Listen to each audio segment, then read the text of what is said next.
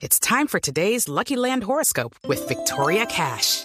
Life's gotten mundane, so shake up the daily routine and be adventurous with a trip to Lucky Land. You know what they say. Your chance to win starts with a spin. So go to LuckyLandSlots.com to play over 100 social casino-style games for free for your chance to redeem some serious prizes. Get lucky today at LuckyLandSlots.com.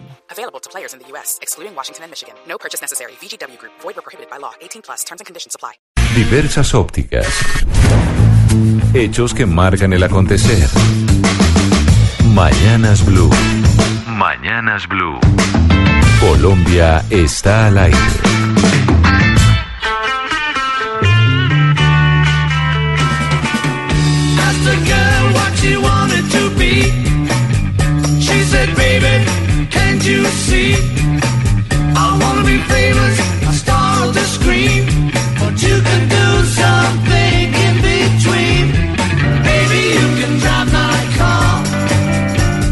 11.41 minutos. Hay un hashtag que se está volviendo importante y viral en Twitter, que es hashtag Homero 2019. ¿De qué se trata ese hashtag, Sebas- Sebastián? ¿Por qué nos llamó la atención ese hashtag de Homero 2019? Bueno, es la segunda tentativa de Pablo Maurete, un literato argentino, que nos invitó en diciembre del 2017, digamos, él de manera solitaria invitó a leer a Dante la Divina Comedia eh, y se le sumó mucha gente alrededor del mundo, literatos, ávidos lectores, aficionados, y se convirtió en una conversación mundial. Y me incluyo yo, leí la, la Divina Comedia con el hashtag Dante 2019, 2018, y ahora eh, la invitación Camila es a leer la Iliada y la Odisea con el hashtag Homero 2019. Pero ¿quién es Pablo Mauret? Pablo Mauret nació en Buenos Aires, es profesor de literatura comparada en Chicago y actualmente está viviendo en Florencia.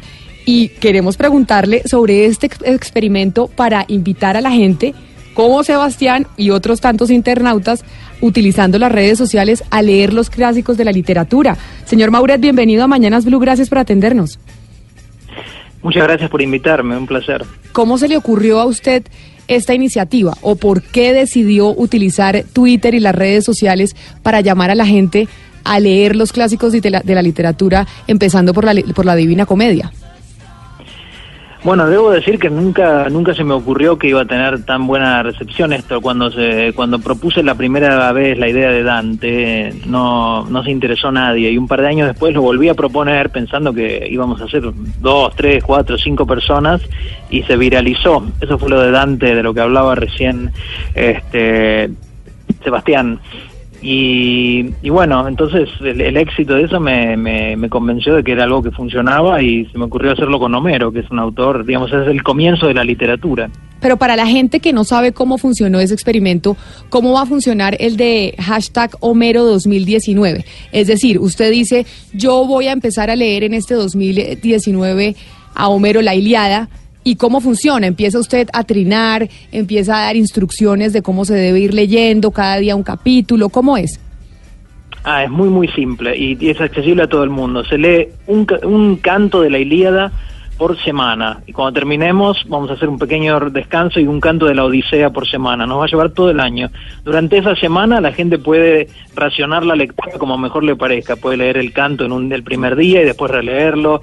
Puede leer una partecita por día, desparramando la lectura por la semana, digamos. Eh, y lo que hace uno es lee por su cuenta y después participa a través de Twitter comentando o leyendo comentarios, siempre incluyendo el hashtag Homero 2019, que es lo que nos permite generar una comunidad. Pablo, retomando la lectura de la Divina Comedia, ¿cuáles fueron las personas, personajes más ilustres que se sumaron a la lectura? Y quiero que nos cuente la anécdota en la que usted cuenta que la alcaldía de Ravenna, que le contamos a los oyentes, es la ciudad italiana donde murió Dante, eh, y donde está, yacen sus restos, lo invitaron a leer el último canto. Cuéntenos eso. Sí, la, la- noticia llegó a Italia bastante rápido y salió en los periódicos en Italia. Y la alcaldía de Ravenna, que una de las grandes, uno de los grandes orgullos de la ciudad de Ravenna es haber eh, acogido a Dante, que era un exiliado y que no tenía que ir escapando de una ciudad a otra, y ahí murió Dante, ahí está su tumba, así que me invitaron y leí el canto final en la tumba de, del poeta.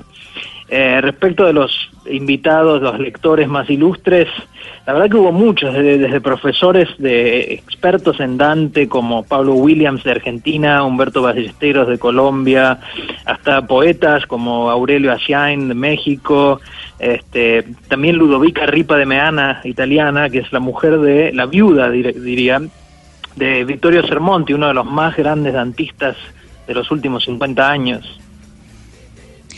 Profesor, eh, la Odisea y la Iliada son obras que con frecuencia se usan en cursos de hermenéutica o estudios de hermenéutica precisamente por la interpretación. Al leer estas obras con tantas personas, eh, de pronto va a haber un tipo de, acompañamiento, o sea, ¿qué tan grande se va a volver esta conversación en torno a estas obras? Sí, eh, yo ya estuve recomendando algunas lecturas complementarias para el que quiera, para el que tenga interés, pero hay eh, la, la- la única consigna de, de, de estas lecturas en Twitter de Dante y de Homero es es el ritmo, digamos. En Dante era un canto por día, acá es un canto por semana, pero para el resto hay total y absoluta libertad. Se puede eh, comentar lo que uno quiera, pueden los lectores pueden hablar de mitología, pueden hablar de historia, pueden hablar de iconografía, pueden incluir videos, links, canciones, pueden hacerlo en modo humorístico, pueden hacerlo en modo serio, es decir, hay total libertad. Y eso es lo que nos, nos, nos va a dar las sorpresas más lindas, creo yo, como fue con lo de Dante. Gente ilustrando, gente grabando música, canciones, pintando. Profesor Mauret, ¿cuánto se demoraron en el 2018 leyendo la Divina Comedia al ritmo que usted propone y cuánto se van a demorar leyendo a Homero, la Iliada, en este 2019? La Divina Comedia son, tiene 100 cantos, así que fueron 100 días. Son cantos muy cortos, de dos o tres páginas, así que en 100 días lo leímos. Y la Iliada tiene 24 cantos más largos, y la Odisea también 24 cantos, así que si se lee un canto por semana es prácticamente todo el año. Porque empezamos hace dos días, primero de enero, y la Iliada termina el 18 de junio y después nos descansamos dos semanas y el primero de julio empieza la Odisea que termina a mediados de diciembre. Así que esto es más una maratón, es, a muy largo plazo, así que hay que leer con calma, eh, con tranquilidad, releer si quieren. Eh, profesor Mauret, La Ilíada es un libro extensísimo, más de 15.000 poemas del siglo VIII antes de Cristo. ¿Por qué leer después de tantos siglos, de tantos años, y por qué volver sobre la Ilíada? ¿Qué podemos descubrir en ella? ¿Qué podemos aprender?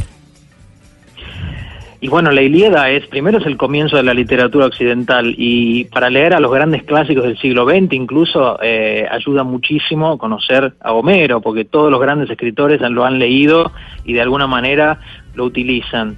Pero la su- ha sobrevivido tantos siglos precisamente porque trata sobre temas que siguen siendo importantísimos para nosotros y sobre todo hablo del tema de las pasiones humanas. La idea trata sobre la cólera de Aquiles o el rencor de Aquiles y es un largo proceso el poema que está centrado en, en una especie de aprendizaje interno que hace el héroe Aquiles de lograr domar sus propias pasiones sin la intervención de los dioses. Creo que el- la doma de las pasiones, el control de nuestros propios impulsos, es uno de los temas más importantes de- para la vida de cualquiera de nosotros. Entonces creo que por eso resuena tan tanto este poema aún ahora y en, en distintas culturas, en distintos idiomas.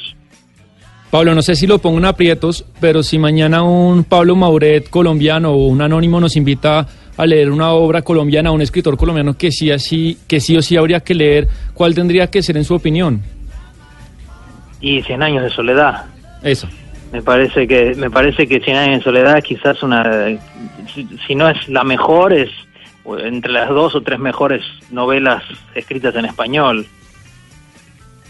La posibilidad, profesor, de plantear preguntas a lo largo de esta lectura. Es decir, si yo en una semana quiero preguntar o cuando se empiece la lectura, si yo quiero preguntar, por ejemplo, qué es una rapsodia o, quiero hacer distintas preguntas eh, de la forma de la escritura o de lo que va a pasar, ¿puedo hacerlo? ¿Hay quien me vaya a contestar? ¿Hay ese tipo de interacción? Hay muchísima interacción, sí, y tenemos un grupo de especialistas, gente que está leyendo el texto en griego clásico, que es- está muy dispuesta a responder preguntas. Esta es una de las cosas más interesantes de Twitter, que es, un, que es una plataforma totalmente horizontal. Entonces, un, un- un lector con muy pocos seguidores, con, con muy poca intervención en Twitter, puede hacerle una pregunta directamente a, a, un lector más famoso o a un, a un especialista o a un profesor y, y lo más seguro es que la pregunta eh, tenga una respuesta de manera bastante rápida. Y, esto creo que le da un- es- le da un gran eh, valor a esta lectura colectiva porque le da acceso a gente que por ahí no tiene acceso a a educación eh, universitaria o no, no, no ha estudiado, le da acceso a grandes profesores, grandes especialistas de manera directa. No, y además, imagínese, gente que no tiene la posibilidad y que nunca podrá llegar a una universidad como la Universidad de Chicago a tener una clase de literatura comparada con usted, pues ahora tiene la posibilidad de estar interactuando con usted a través de Twitter, leyendo eh, diferentes textos clásicos y qué maravilla, sin tener que ir a Chicago ni pagar la- las... eh, las matrículas que cuestan las universidades de Ivy League.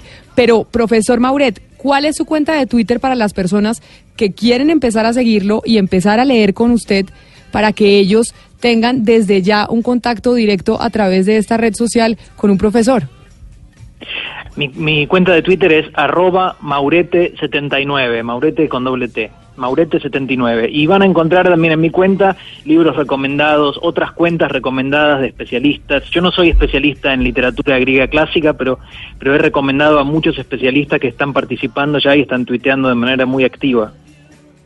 Profesor Mauret, muchísimas gracias por habernos atendido. Felicitaciones por esa iniciativa y pues bueno, empezaremos todos a seguirlo y a ver si logramos seguir el ritmo de la lectura de los clásicos con usted a través de Twitter. Feliz mañana.